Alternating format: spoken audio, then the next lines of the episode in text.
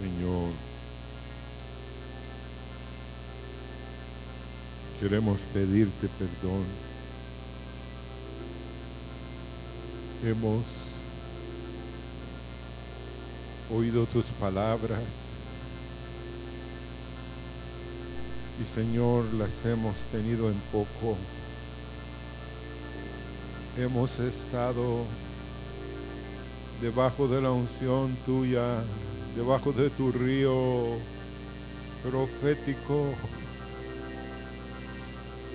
Y no nos apercibimos, somos como el pueblo de Israel vagando.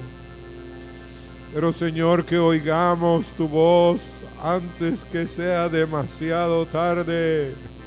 Y tú nos digas, nos conozco, alejaos de mí, obradores de maldad. Señor, por favor, esta mañana, haz un milagro aquí de nuevo. Y glorifica tu nombre, Señor. Glorifica tu nombre.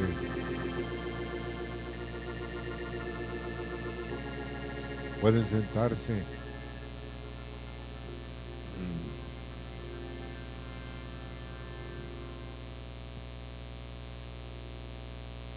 Ayer en la noche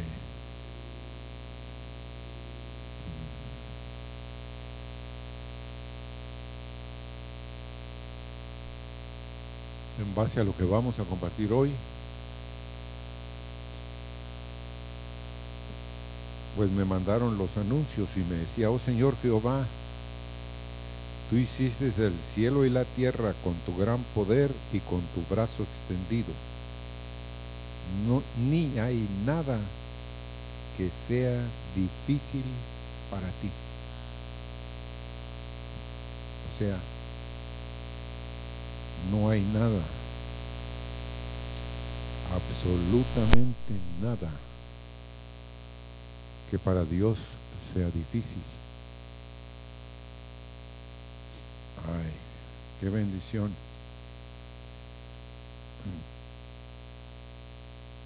¿Cuántos se acuerdan de lo que compartimos el domingo anterior? Aló, aló. ¿Eh? Amemos a nuestros enemigos.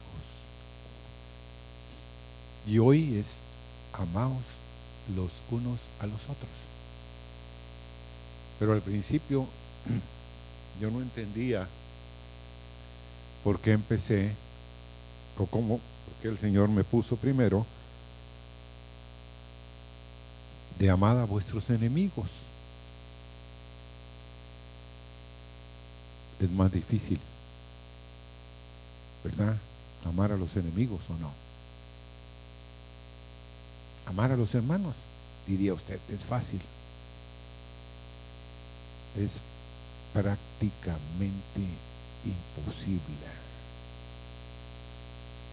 Si no es con Dios, usted no puede ni aborrecer ni amar. Más fácil es que aborrezca.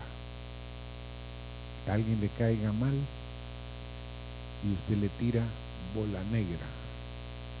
En su vida usted va a pensar que él es una oveja. ¿Verdad, hermano? Somos así. Tenemos ese corazón. Pero por eso el domingo pasado, pero a vosotros los que oís, era Jesús hablándonos, os digo, amad a vuestros enemigos, haced bien a los que os aborrecen, bendecid a los que os maldicen, orad porque los que os calumnian, amad pues a vuestros enemigos, vuelve a repetir en el 35 de Lucas 6, y haced bien y prestad, no esperando de ello nada, y será vuestro galardón grande y seréis hijos de quién? Del Altísimo. Porque Él es benigno para con los ingratos y malos. Pero como no vinieron los ingratos y no vinieron los malos, Él no puede ser, amén, benigno con nosotros. Sed pues, dice el verso 36, misericordiosos como lo que oímos hoy, como también vuestro Padre es misericordioso. Entonces, ¿de quién usted es hijo? ¿Tiene un Padre misericordioso usted? Mm. Bueno,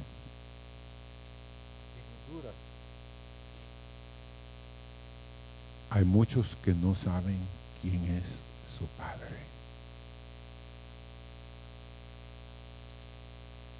Es doloroso, hermanos. ¿Y tu papá? Le pregunté esta semana a alguien. No lo conozco. ¿No lo conoces? No. ¿Y quién es tu padre? No tengo. No, alguien debe tener la imagen tú de que fue una persona que te crió. No, me crié con la abuela. No tenía marido. Total, hermanos, aquí en Honduras, hermanos, hay esa situación. Por eso Dios anda buscando padres. Amén. Tú puedes ser un padre de otros. Amén. Pueden ver en ti un hombre allá en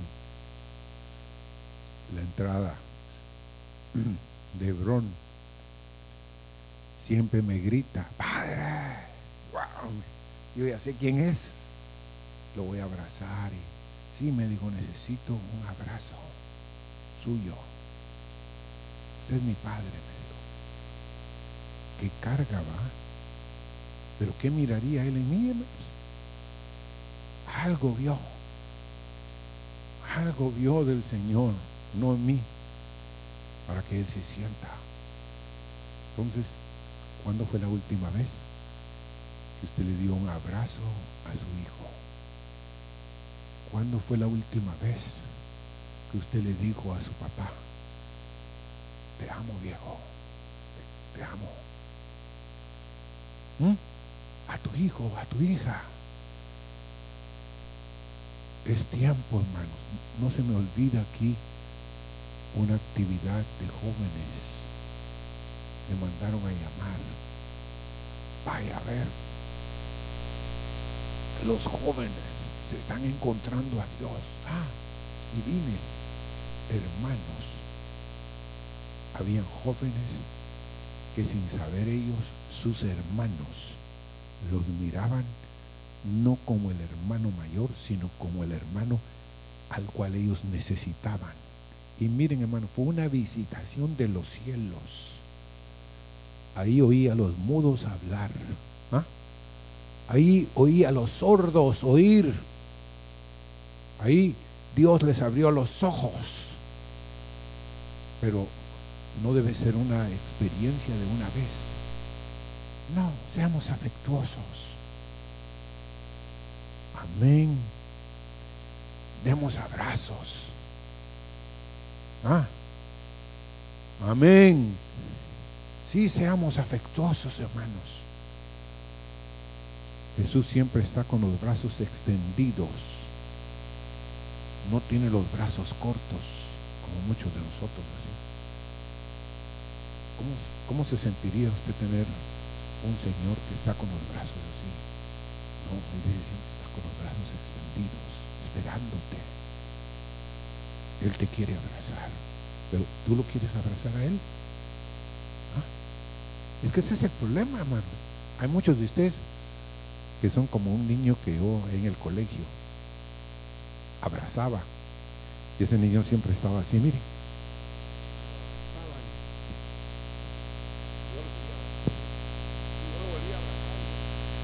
dame uno, aunque sea. Decía, ya te di tres. Vaya pues, medio me abrazaba. Y en eso empezó a llorar. Me dijo, nunca nadie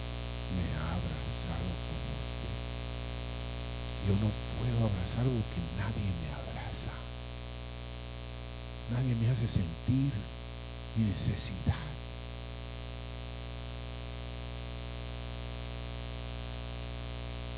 Y hermanos, es serio. Porque si Dios quiere que amemos a nuestros enemigos y a los que nos aborrecen, que bendigamos y no maldigamos, que oremos por los que nos calumnian, para que seamos hijos del Altísimo, porque Él es benigno contigo, ingrato y malo, malo e ingrato. Y por eso, sed pues misericordiosos, como también vuestro Padre es misericordioso. Amén. Empiece. Este año, cuando termine, nos demos un verdadero abrazo el 31 y que rompamos cualquier miedo y aún se ve buena la calle. posiblemente hasta aquí, hermanos. Amén. Así somos. Esperamos, pero Dios cumple las cosas. Pero que seamos afectivos. Y hoy antes que se vayan, lo vamos a experimentar. Sienta un abrazo de otro. Abrazo con, con amor de Dios. Amén.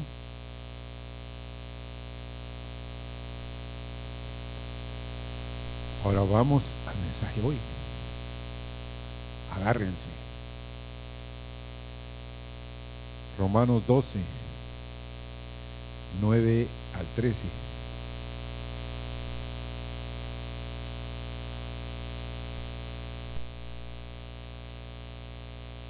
El amor, habla del amor, hágate, sea sin fingimiento. El otro verso dice que aborreced, ¿qué?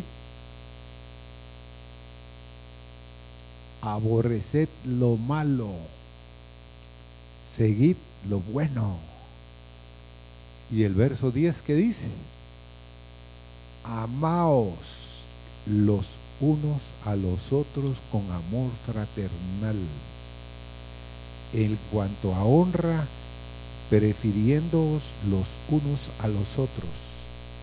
En lo que requiere diligencia, no perezosos, fervientes en espíritu, sirviendo al Señor, gozosos en la esperanza, sufridos en la tribulación, constantes en la oración, compartiendo para las necesidades de los santos, practicando la hospitalidad.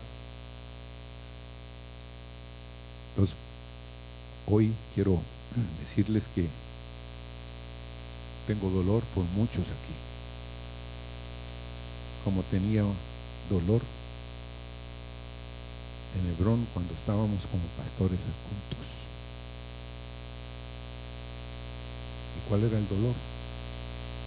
Ver que pasan los años y los años y no son cambiados. Siguen siendo los mismos. Me daba dolor.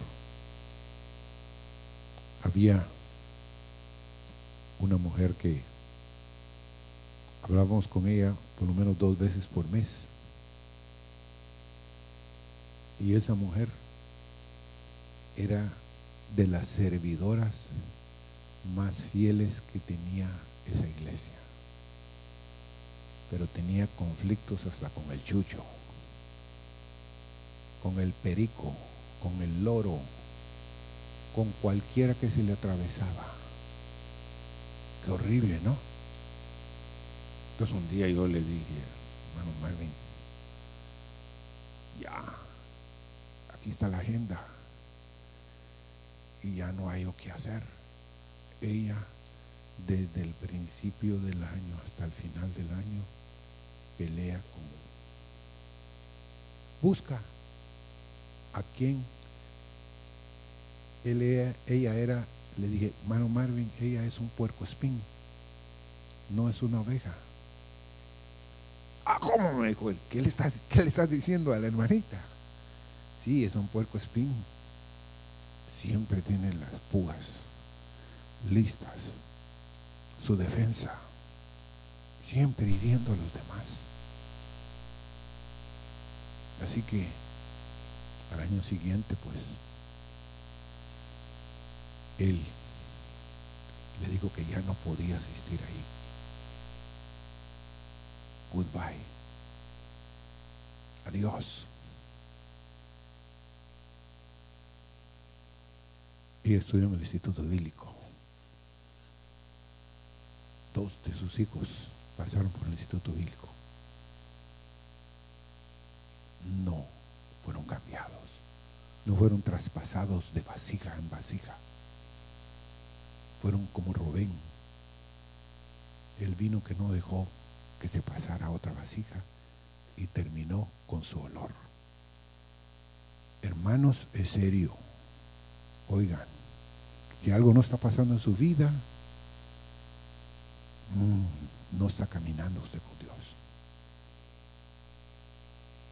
Entonces, aquí hay muchos que no adelantan, porque ponen sus amores personales por encima del amor a Dios y a los hermanos. No tienen presente el nuevo mandamiento os doy. ¿Cuál es el nuevo mandamiento que os doy? ¿Ah? Ajá. Un nuevo mandamiento os doy. Que os améis unos a otros como yo os he amado, que también os améis unos a otros. Eso lo citamos pero uno de ustedes valientes ahí que haya memorizado Romanos, Juan, perdón, ¿qué dice el versículo de Juan 13, versículo 35, antes que lo ponga la hermana ahí? ¿Qué dice? Buenos días. bueno, que se los ponga la hermana ahí. En esto conocerán todos que son mis discípulos si tuvieres qué? Amor los unos con los otros. Dice que en dos mandamientos se cumple toda la ley. ¿Cuáles son? Miren, hermano, lo sabemos, pero la cosa es, miren, el coco lo puede repetir y repetir, pero el corazón lo quererá, hermanos. Y amar a tu prójimo como a ti mismo. ¿podría yo amar al prójimo? ¿Mm? Si no, no, no diría que se cumple la ley. Entonces,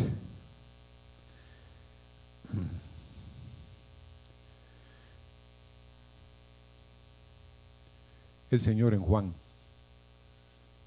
ya iba a partir, ya le quedaba poco tiempo a él en la tierra. Y sí, le esperaban los días más difíciles, a pesar de que alguien dijo que Jesús vivió crucificado todos los días. ¿Mm? Ustedes no lo creerían. Lo pusieron en una cruz física al principio, pero todos los días Él tomaba su cruz todos los días. Pero vivió una vida con gozo. Hay quienes están aquí con una leve enfermedad, una situación difícil y no quieren tomar esa cruz. Y esa es la cruz que Dios les puso. Entonces no la, no la llevan con gozo, hermano. Pero Dios nos quiere ayudar. Amén. Entonces un nuevo mandamiento os doy Y Dios sabía que el único lazo en Jesús que los podía unir era ese mandamiento. Que ellos amaran, que se amen unos a otros como Él nos había amado. Entonces, ¿qué estamos haciendo con ese mandato? Ah, es que usted no vive con la suegra, me dijo alguien. No, ama a la suegra, como aquella joven, ¿verdad? la suegra le hacía de cuadritos y es por eso de las razones que no queremos a veces que los hombres vayan a vivir con la suegra ni las mujeres vayan a vivir con su suegra. Pero ¿por qué no queremos eso? Porque tarde o temprano la suegra se pone molesta y salen púas y el hijo tiene que decidir para dónde se va. ¿Y para dónde creen ustedes que va a correr el hijo? Para su mamita, ¿me entienden? La pobre mujer se va a caer en la esquina y va a seguir. ¿Quieres vivir conmigo? Va a seguir recibiendo golpes. ¿Verdad, hermanos? O si es al revés la cosa, ¿va? ¿Qué dicen los chinos? Que es enemistad. Dice que es una casita con dos mujeres. Los chinos se la saben, hermanos. ¿Ah? Se la saben los chinos. Bueno. Entonces el amor sea sin fingimiento.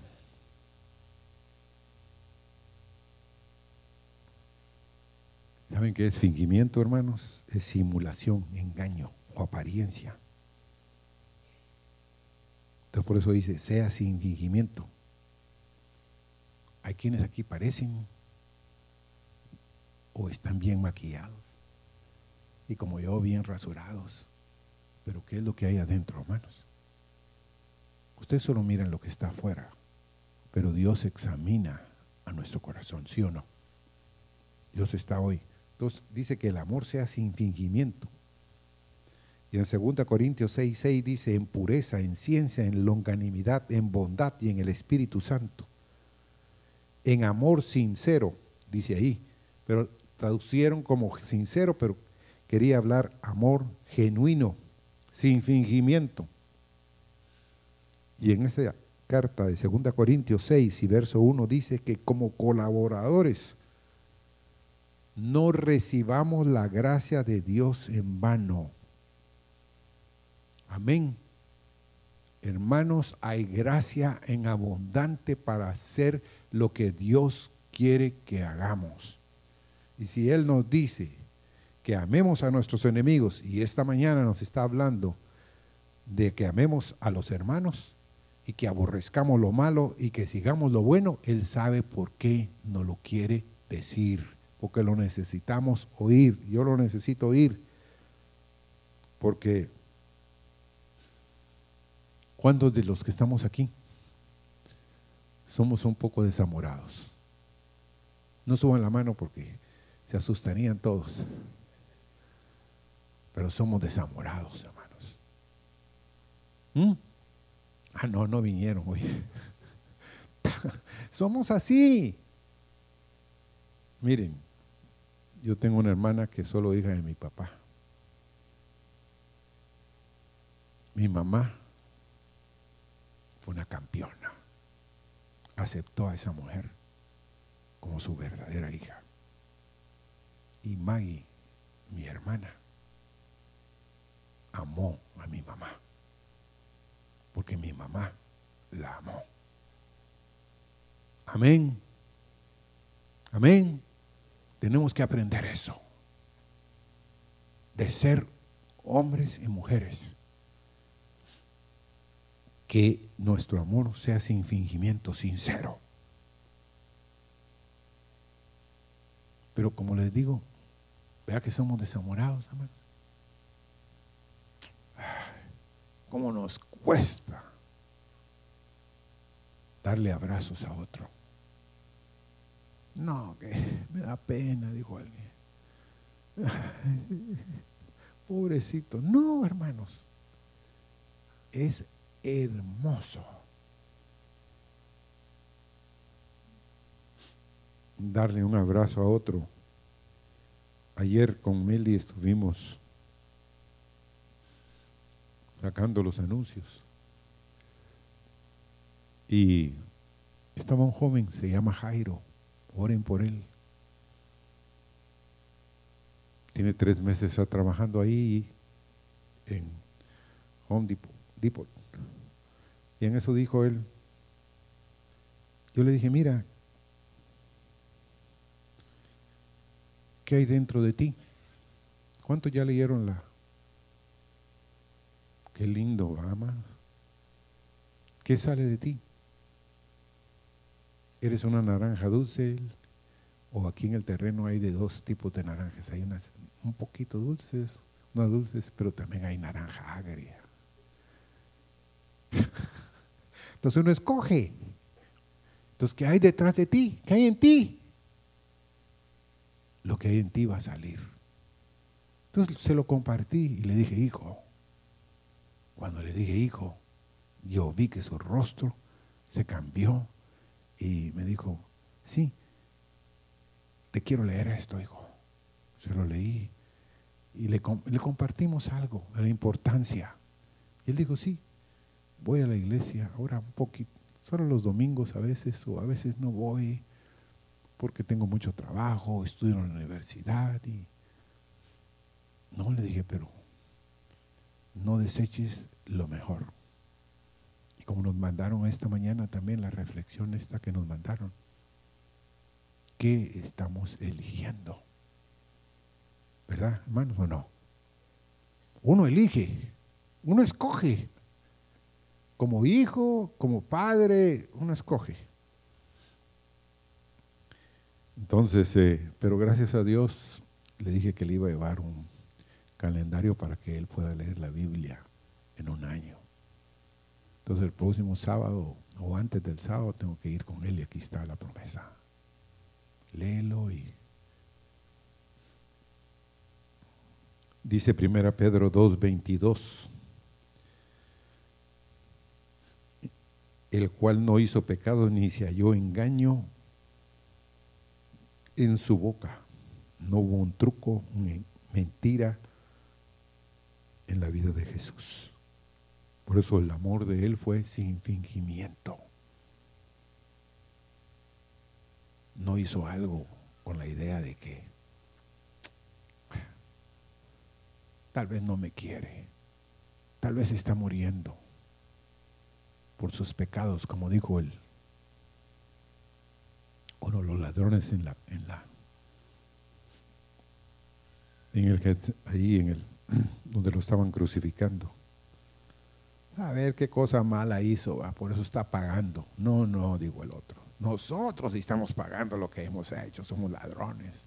Pero este, no. Qué testimonio a los cielos, hermanos.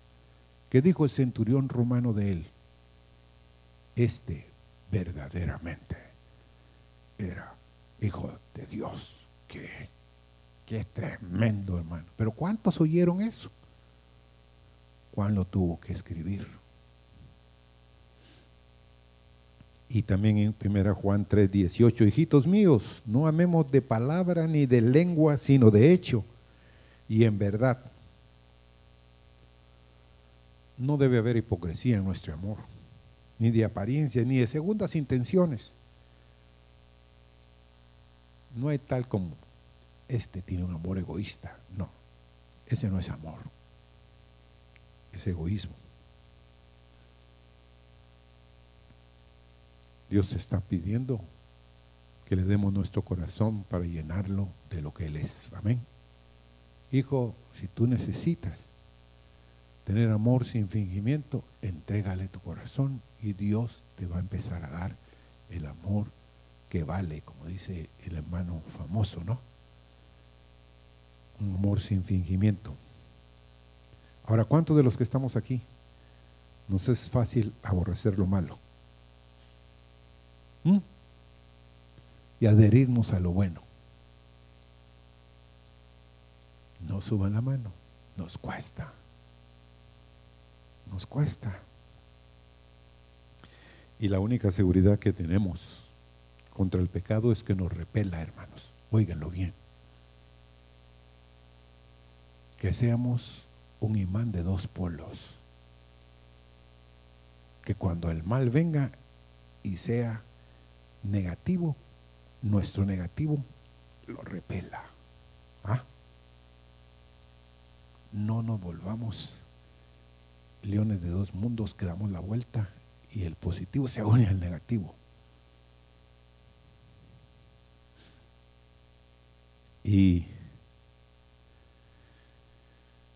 este hombre Carlili dice que para poder repeler o aborrecer lo malo tenemos que ver la infinita belleza de la santidad de Dios. Y ver la infinita fealdad de lo que es el pecado.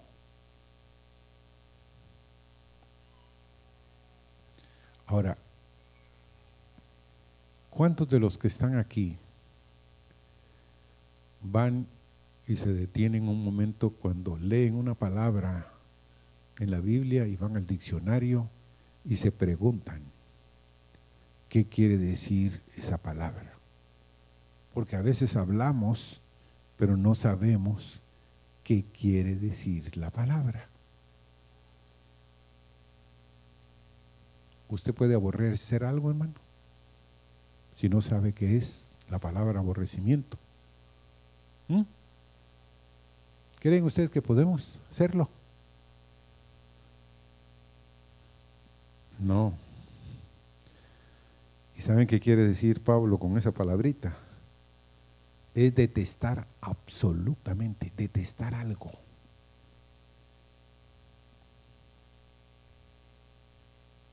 ¿Mm? Entonces tenemos que detestar o aborrecer lo malo. Entonces me dijo alguien, me tengo que aborrecer, porque yo lo único que miro en mí es lo malo. No, no, no, le dije, puede haber posiblemente alguna raicita ahí, aunque sea chiquita, le dije yo, de lo bueno. No, me dijo él, solo lo malo miro miro a la derecha, me dijo, solo lo malo pongo, pongo mis ojos en lo malo. Miro para arriba también, para todos lados que miro, solo lo malo veo. No, le dije, hay muchas cosas buenas. Por ejemplo, ¿cuántos de ustedes se han detenido a ver a un niño en su inocencia, en la bendición la belleza que tiene un niño, que no tiene pero ni una pizca de malicia, ni de ningún problema. El niño está pero feliz, solo esperando a gritos la pacha y de ahí lo demás, o, o la mamila, pero lo demás, él está feliz, contento. Entonces, aborrecer es detestar absolutamente. Dice que no hay ninguna virtud, si no se es apasionado. Debe uno odiar el mal, hermanos. Porque puede ser que haya muchos esta mañana en este lugar. No odian el mal, sino las consecuencias. Como dijo alguien, va, qué vergüenza. Se miraba un hombre íntegro, se miraba. Aunque no sé cuántos de ustedes, este hombre iba con una mujer en su carro y había, no sé si a usted le pasó, pero si a usted le pasó o le pasa algo como eso, no se vaya a quedar con la plata. A este hombre en lugar de darle lo que había pedido en el, el autoservicio, fue el paquete de lo que iban a depositar ese día en la autoservicio. Entonces, como si estaban hambrientos salieron de ahí, del autoservicio, y ya se iban encarrilando cuando la otra persona le dice, tenemos que volver. No nos dieron la comida, que es lo que más queremos, sino muchos, muchos billetes. El hombre, hermano, regresó y a hablar con el gerente, se lo dio. le devolvieron lo que había pagado, le agradecieron y le dijeron, mire, siempre que hay una cosa como esa, le tomamos una foto. Le podemos tomar una foto con la pareja, con su pareja, con su esposa. Y el hombre dijo, no, lo siento mucho, honrado, pero no totalmente honrado, No era su esposa. Entonces no le podían tomar la foto. Hay que aborrecer el mal, hermano. No. Porque vendrán consecuencias. Amén. Ahora, debemos ser afectuosos en nuestro amor a los hermanos.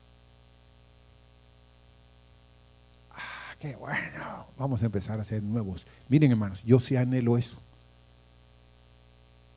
Que nos vamos más fervientes y a la vez más afectuosos.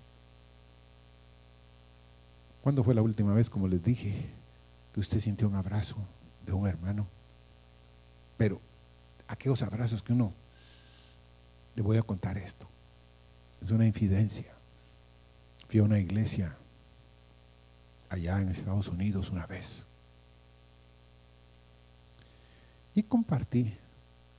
Y al final se acercó un hombre grande y me dijo esto. Deme como aquel abrazo que me dio aquel sábado que llegué al servicio en el aposento alto y que había allá en el fondo, me dijo, un paisaje y brotaba una fuente de agua. Y yo entré, usted estaba en la puerta y me dio un abrazo que yo quiero que ahorita me lo vuelva a dar. Abráceme por favor. Y hermano, lo abracé una, dos y tres veces. Le dije, los que te debían, no, me dijo, yo se los debo a usted. Estoy muy agradecido. Usted no sabe lo que hizo eso en mi corazón. Porque usted me cambió de rumbo. Yo entré porque yo andaba buscando una casa. Y yo creí que era esa y me meto y era la iglesia. Me dijo, yo nunca había querido estar en la iglesia. Y me encuentro con usted, usted me abraza y me sienta y me dice, bienvenido y toda la cosa. ¿Cuántos de ustedes se recuerdan de Iván Gabriel Cruz por sus abrazos? ¿Ah? Amén. ¿Cuántos de ustedes han hecho el papel de él de verdaderamente abrazar a los hermanos? Pero qué tremendo, ¿ah? Hay un mundo que nos vigila. Dios siempre quiere y hay oportunidades en Dios. Amén.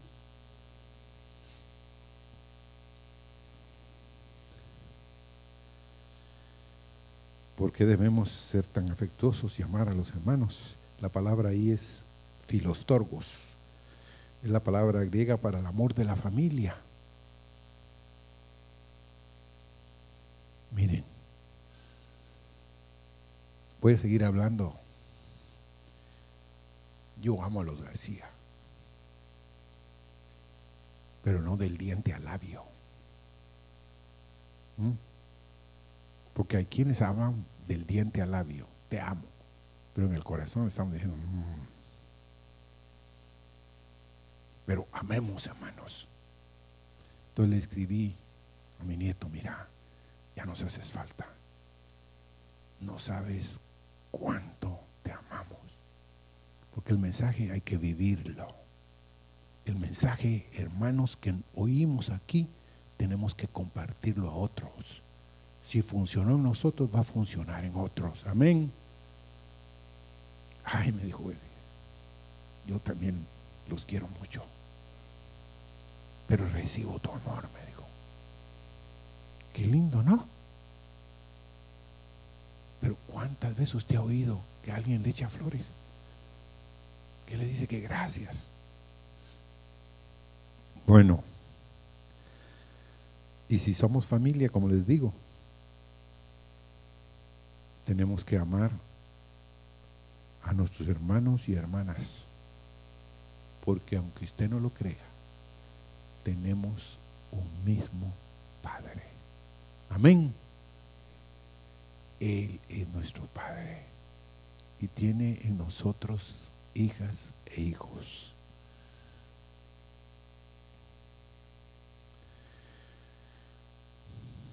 Debemos conceder la prioridad a los demás. ¿Cuántos de ustedes le gusta dar honra a otros? ¿Mm?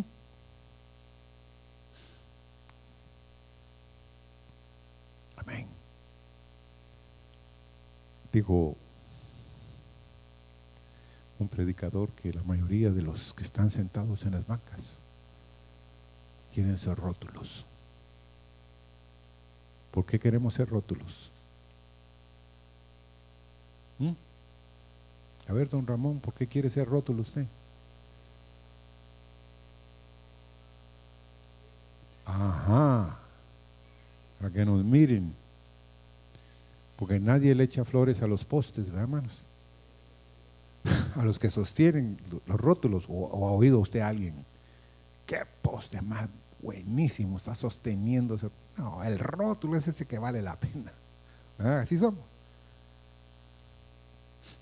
Bueno, entonces, hermanos, esto le sucedió a un hombre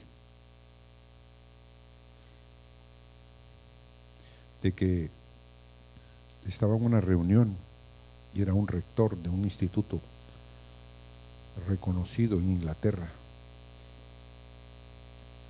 Y este incidente que les voy a contar era como era ese hombre. Dice que formaba parte del equipo que presidía una gran conferencia. Y cuando él salió por la puerta en la reunión pública, empezó a haber un aplauso, pero de aquellos, no, no aquellos que, no, toda la gente estaba aplaudiendo. Y él, se, y él se dio la media vuelta y le dijo al que venía ahí que lo recibiera, que pasara. Y él empezó a aplaudir tan fuerte. Era él al cual estaban aplaudiendo, hermanos. Pero él era tan humilde. Y Jesús es tan humilde, hermanos, que cuando a ti te ensalzan, te dicen, tú respiras y sacas el pecho. Y él, hermanos, humildemente se unía. Y se hacía a un lado. Y nosotros muchas veces recibimos la honra. ¿Sí o no? Ah, me lo están diciendo a mí al fin reconocen que aquí está un pavo real. No, hermanos. Dios nos dé un corazón que queramos darle a otros la honra. Amén. Eso cuesta decir amén, porque nosotros queremos que nos den la honra, hermano, queremos tener el primer lugar. Ya no queremos ni el segundo ni el tercero, o el cuarto, como nos tocó ahora. Miren, hermanos, ahora que fuimos al concurso bíblico a propósito, usted no sabe cómo regresé del concurso bíblico.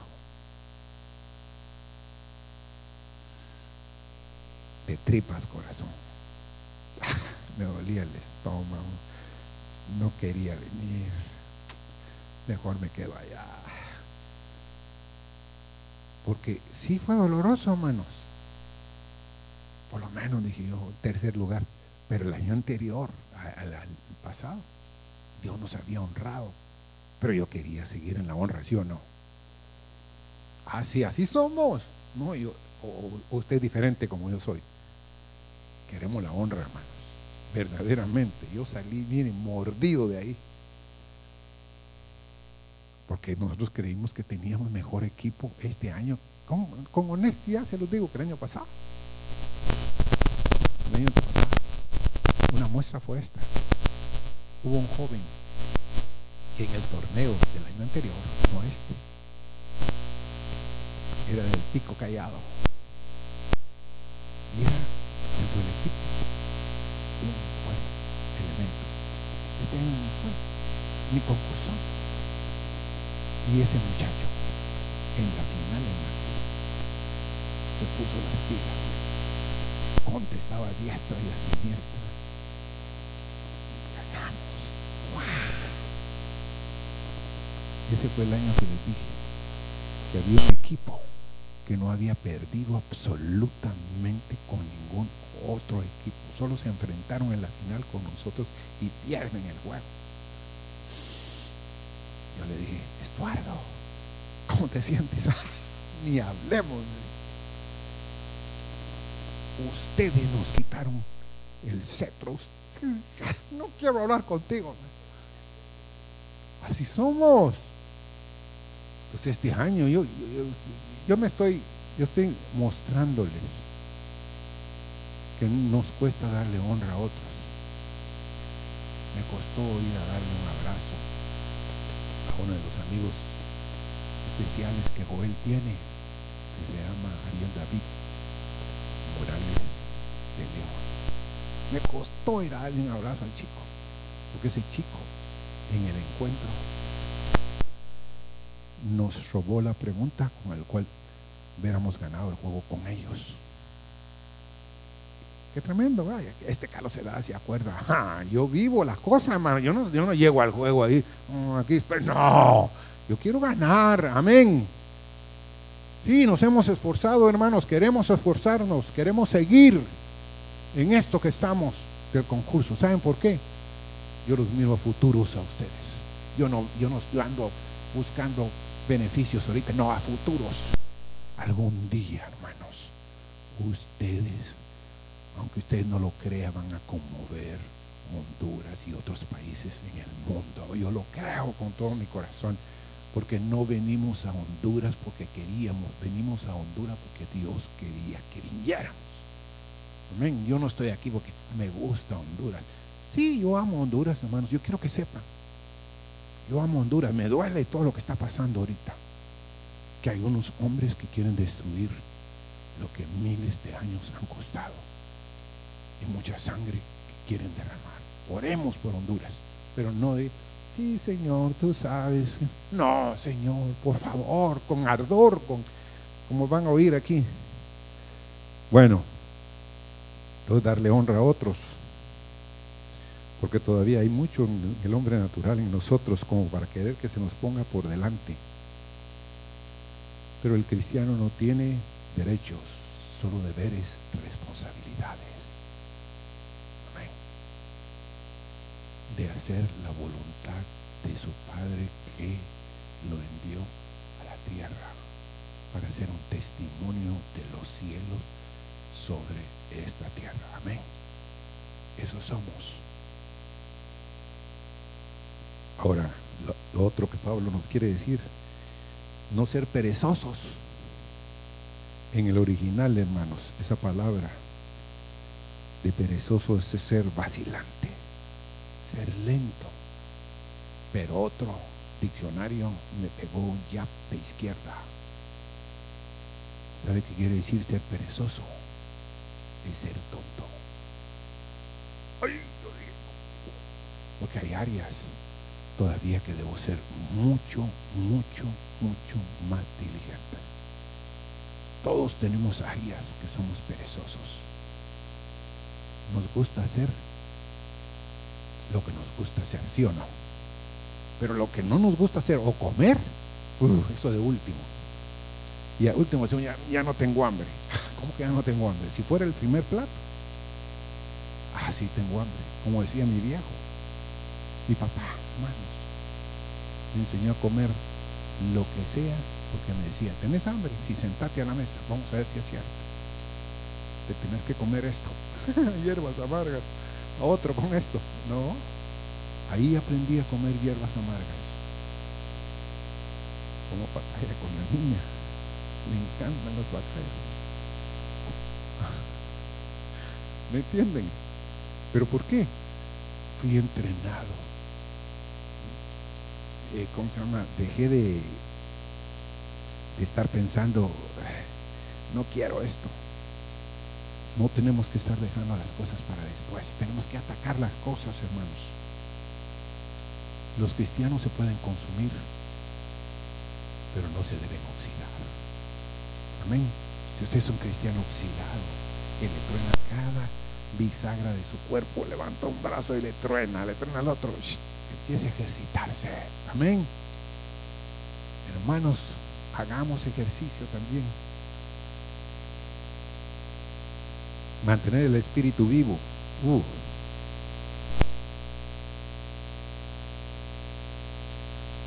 Eso es para todos, para mí también.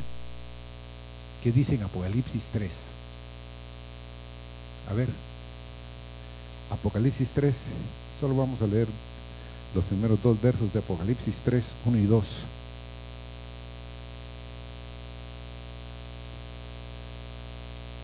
El que escribe el ángel de la iglesia en Sardis, el que tiene los siete espíritus de Dios y las siete estrellas, dice esto, yo conozco tus obras que tienes nombre de que vives y estás qué?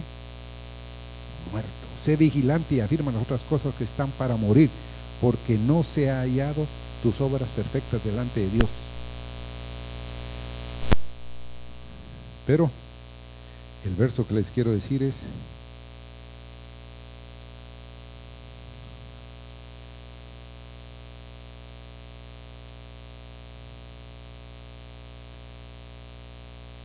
que no eres caliente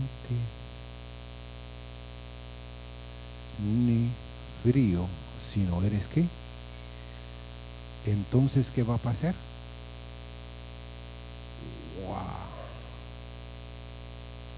¿Qué quiere decirme?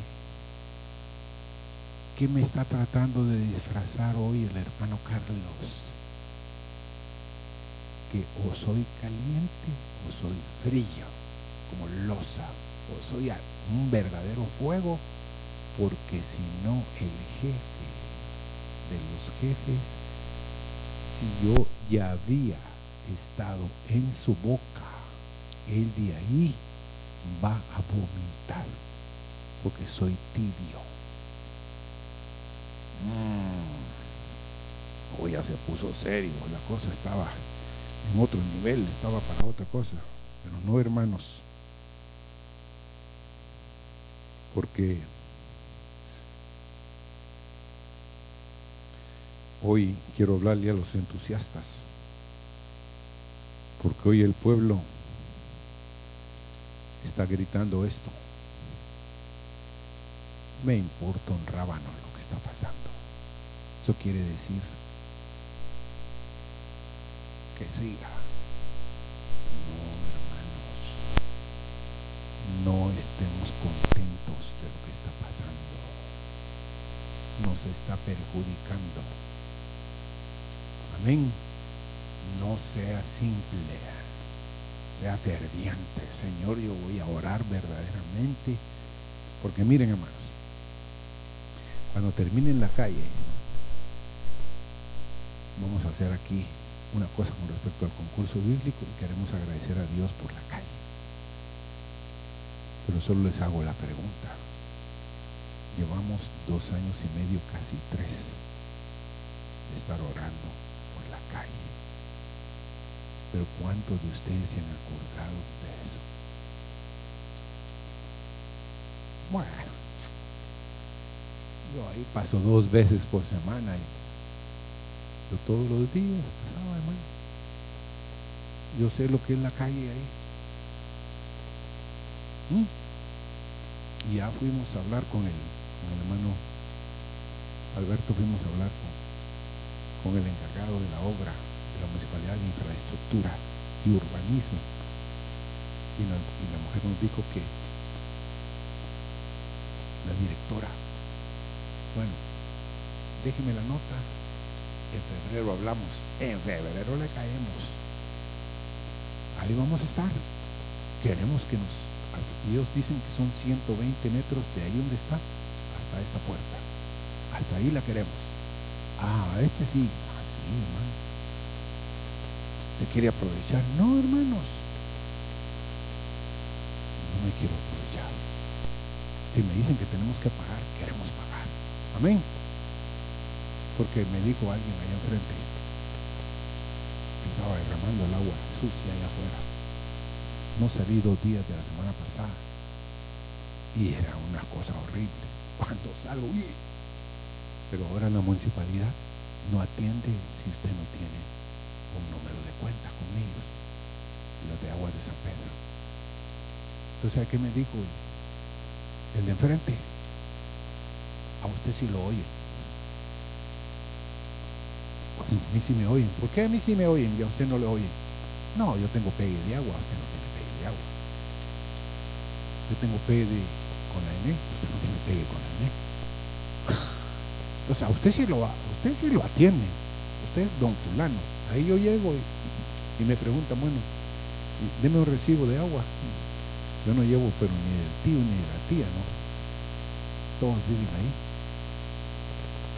Pues hable. Yo llamé a la muchacha y ahora ya llevo en mi billetera el número de cliente que soy. Cuando me da un problema, y también el hermano Alberto ha ayudado mucho en eso, mandamos un mapita. Aquí es donde está el problema. Pero ¿cuántos de ustedes, cuando vienen, se ha tomado esa, molestia? ¿Cuántos de ustedes cuando queda a veces que se metía el agua aquí sucia, se tomaron la molestia de llamar?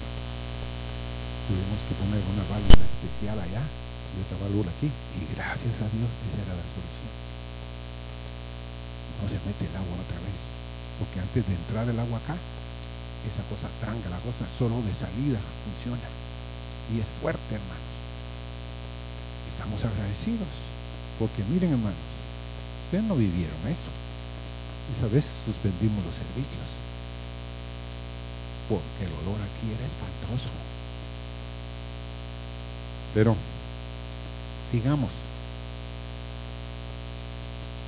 La otra advertencia de Pablo era servir al Señor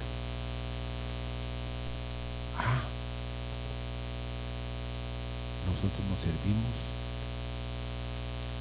Primero yo, ¿ah? segundo yo y tercero yo. Cuando vamos a un buffet, nosotros echamos, allá donde están los camarones, ¿sí o no? Y queremos llegar de primero, ¿o no? donde está el propio, donde está lo mejor, y servirnos, y servirnos no.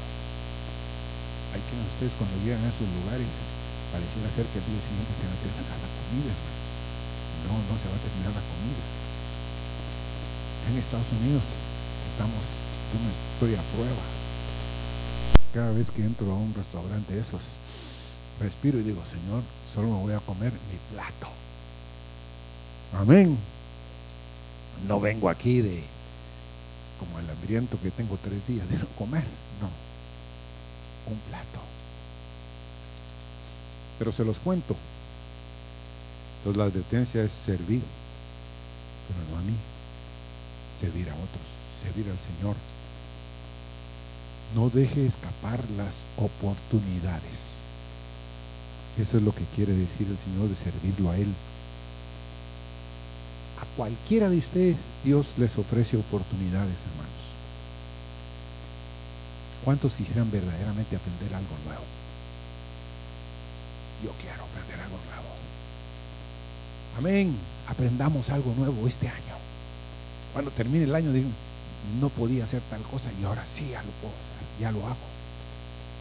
Por ejemplo, puede ser, Señor, quiero aprender a escribir con la izquierda. Ah, no, sí, con la derecha, y es más fácil. No, aprende a escribir. Yo tuve que aprender a cepillarme la boca con la izquierda, porque me dijeron que durante 45 días no podía levantar ni hasta aquí por el marcapaso. Entonces así vivía casi atado. Me quería meter el peña aquí, yo sabía que no, tranquilo. Ya empecé. Y ya lo hice. Y para el Alzheimer, una bendición que usemos los dos hemisferios. ¿Sabía usted? Que su cabeza, la mano derecha está en un lado y la mano izquierda está en el otro lado. Si no lo sabía, aprenda algo nuevo siempre.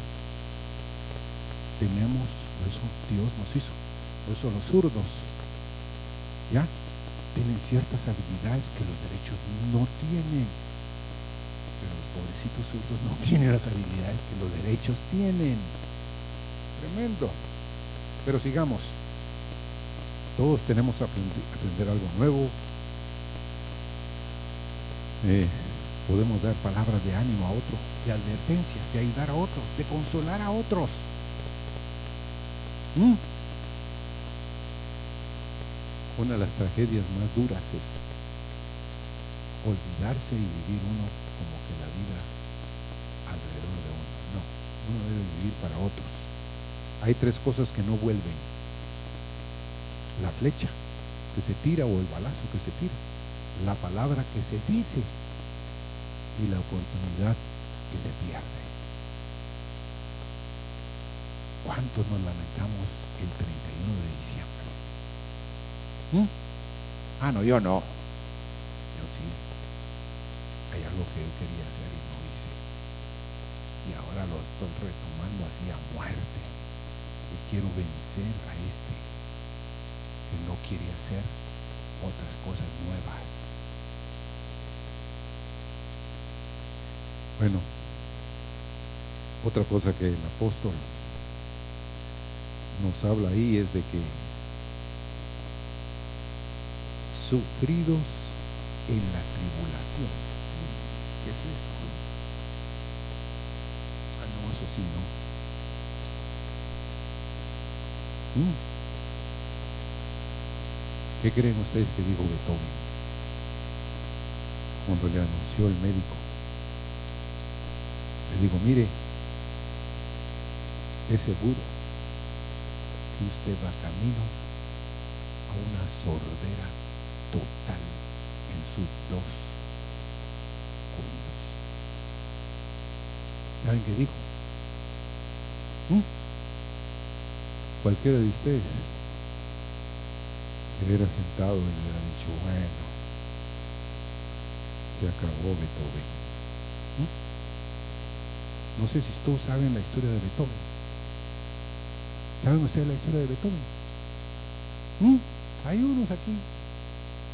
Hermanos, yo los animo que ustedes a veces investiguen algo que les dé fruto. Y a mí me dio fruto investigar la vida de Beethoven. Y me lo pasaron en una en un. En términos generales, todos los hermanos de Beethoven tenían problemas serios, toditos, sífilis. Miren, todo tipo de enfermedades tenían los hermanos. Y entonces Beethoven fue un número ya de los últimos. Y en eso, ¿qué harías tú con la? Creo que él, él era el número 13. ¿Lo matarías? Porque toda la evidencia es que va a salir malito el muchacho, va a salir con problemas. Y entonces la maestra que estaba dándole la clase a los alumnos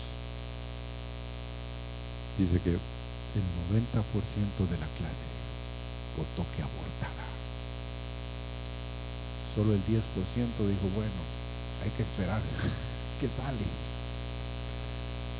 uno de los estudiantes que viva. Era Beethoven. Imagínense si nosotros estuviéramos, hubiéramos dado el veredicto. No, hermanos. Entonces este hombre que les estoy hablando, Beethoven, dijo, voy a ir a la vida por el cuello. La última sinfonía que ese hombre, bueno, tiene una inconclusa, pero la última que compuso, la tocó. De memoria, viendo a los otros músicos, porque era qué? Sordo totalmente. Pero la música no solo se oye con los oídos, se oye con qué? Con el corazón y, y con los ojos. No puede, al estar viendo a alguien tocar, ya saben ellos qué nota está tocando. Los que saben. Y o también seamos como Alejandro Magno. Este hombre, en una de las campañas, empezó a regalar entre sus amigos todas sus posesiones. Y él se acercó el, el más cercano a él y le dijo, no te va a quedar nada. Deja ya de estar regalando. ¿En que dijo Alejandro Magno, hermano? No era ni cristiano el hombre. Pero ¿saben qué fue lo que dijo? Sí, contestó Alejandro. Me quedan mis esperanzas. ¿Cuántos cristianos hay optimistas hoy aquí? ¿Mm? Por naturaleza. Porque nuestras esperanzas están seguras en quién? En Dios. Amén. Y un hecho de podernos enfrentar a la tribulación es lo que dice Daniel 3:24. Ahí Nabucodonosor arrojó a los tres israelitas al horno de fuego. Se maravilló de que no sufrieron daño porque empezó a dar de gritos en la mañana. Y empezó a decirles, pero yo miro a un cuarto y todos están caminando ahí alrededor de las llamas tan campantes. Miren lo que dijo Nabucodonosor. El cuarto tiene el aspecto de un hijo de dioses. Hermanos, ¿pueden ustedes entender cómo Dios puede abrirle los ojos a alguien y ver a su hermano como Dios quiere que lo mire? Amén. Estoy seguro que cuando salió Sadrach, Mesach y Abednego de ahí del horno del fuego, tal vez ellos ni siquiera se dieron cuenta totalmente que en medio de ellos estaba el mismo Señor.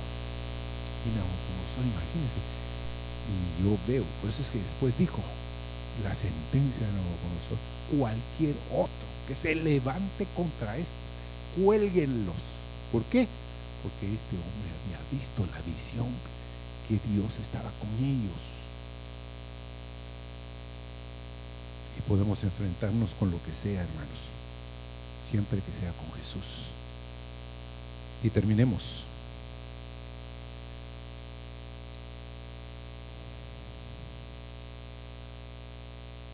Con dos cosas. Una es esta iglesia. Y hay personas aquí en esta iglesia que tienen una herencia tremenda. Y es en cuanto a la vida de los pobres. Hay hombres aquí, hay mujeres que tienen una carga por otros. Amén. Amén. Y ha sido de bendición. Y no se quedará sin su recompensa. Amén. Porque el mundo es consumista, hermanos. Amén. Materialista. Solo piensan en qué más pueden tener. Pero si tú eres un hijo de Dios, empieza a dar. Porque vamos a perder lo que retengamos y solo tendremos lo que damos. ¿Mm? ¿Cuánto mandamos para arriba?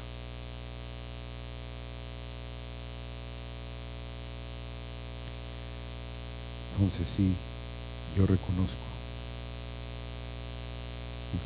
sin confesarles, tenemos 115 mil empiras para seguir distribuyendo con los pobres. Y me quebrantó un nombre de esta congregación. Me dijo, porque usted ha sido fiel, Dios va a ser siempre fiel con usted. Y le dije gracias. Pero imagínense, queremos dar, hermanos. Amén. Queremos bendecir a los necesitados allá afuera. Porque a los pobres que dijo Jesús, siempre los tendréis. A ellos les pueden hacer bien. Pero también hemos hecho bien a muchos aquí de la congregación. Siempre tenemos una carga. Y lo último, ser hospitalarios. Una y otra vez, el Nuevo Testamento insiste en que tengamos la puerta abierta en Hebreos 13.2, en 1 Timoteo 3.2. Tenemos que tener una puerta abierta, hermanos, no ser egoístas. La religión cristiana es una mano abierta, un corazón abierto y una puerta abierta. Quiero contarles dos testimonios sobre esto. Hay una mujer ahí en Estados Unidos.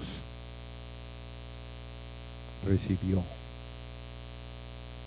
a sus familiares. Y ahí es donde llega a dar, pues, el hermano Rocael y la hermana Roxana. Y la hermana Paola Sical. Y ella quería que se quedaran ahí. Pero ya no habían habitaciones, pero dijo, no importa, nos tiramos en la alfombra y vamos a dormir. Pero quiero que estén con nosotros. Qué hospitalidad, hermano. Me impactó. Él dijo, no, hermana, esta vez vamos a estar en un hotel. Ya conseguimos un hotel a un buen precio. Y otro fue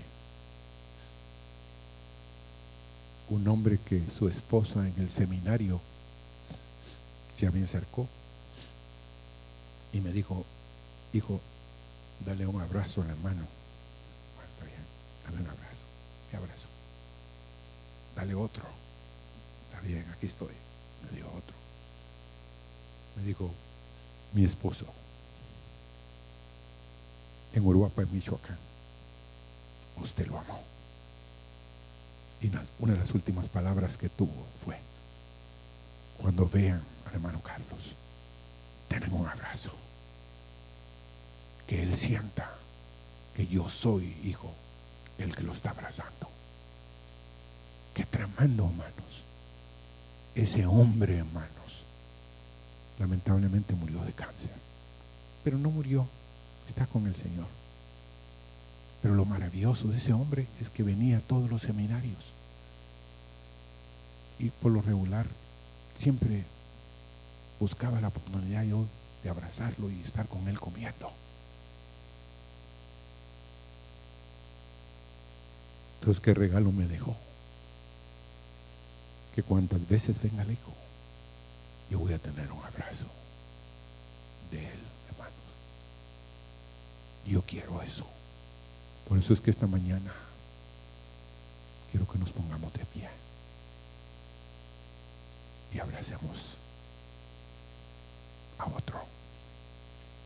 Amén. Queramos sentir a otro el amor de Dios. Que le digamos, bienvenido. Oh, sí Señor, esta mañana queremos agradecerte. ¿Quieres decir? Señor, gracias. Gracias, Señor, por tu misericordia, porque tú nos has mandado, Señor, de amarnos los unos a los otros con amor fraternal, con amor sin fingimiento, Señor. Gracias, Señor de gloria. Gracias, Cristo. Gracias, Señor. Tú eres misericordioso. Y no son mis hermanos ni mis hermanas que están abrazando. Eres tú, Señor, el que estás en medio de nosotros como poderoso gigante, abrazándonos, haciéndonos sentir lo especiales que somos para ti, Señor. Gracias. Gracias, Señor. Oh, sí. Señor, gracias. Gracias, Señor de gloria.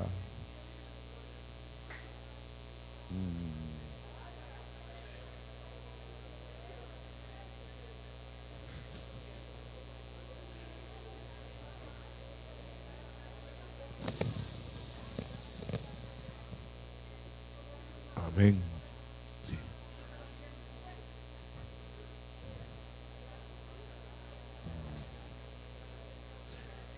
Queremos cantar.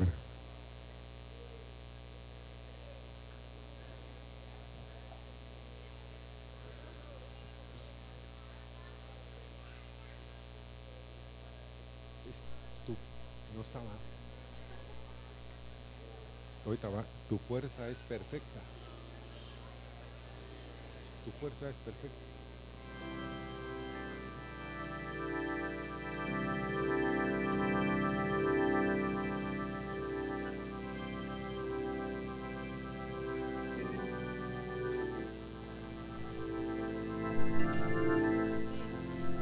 Hermanos,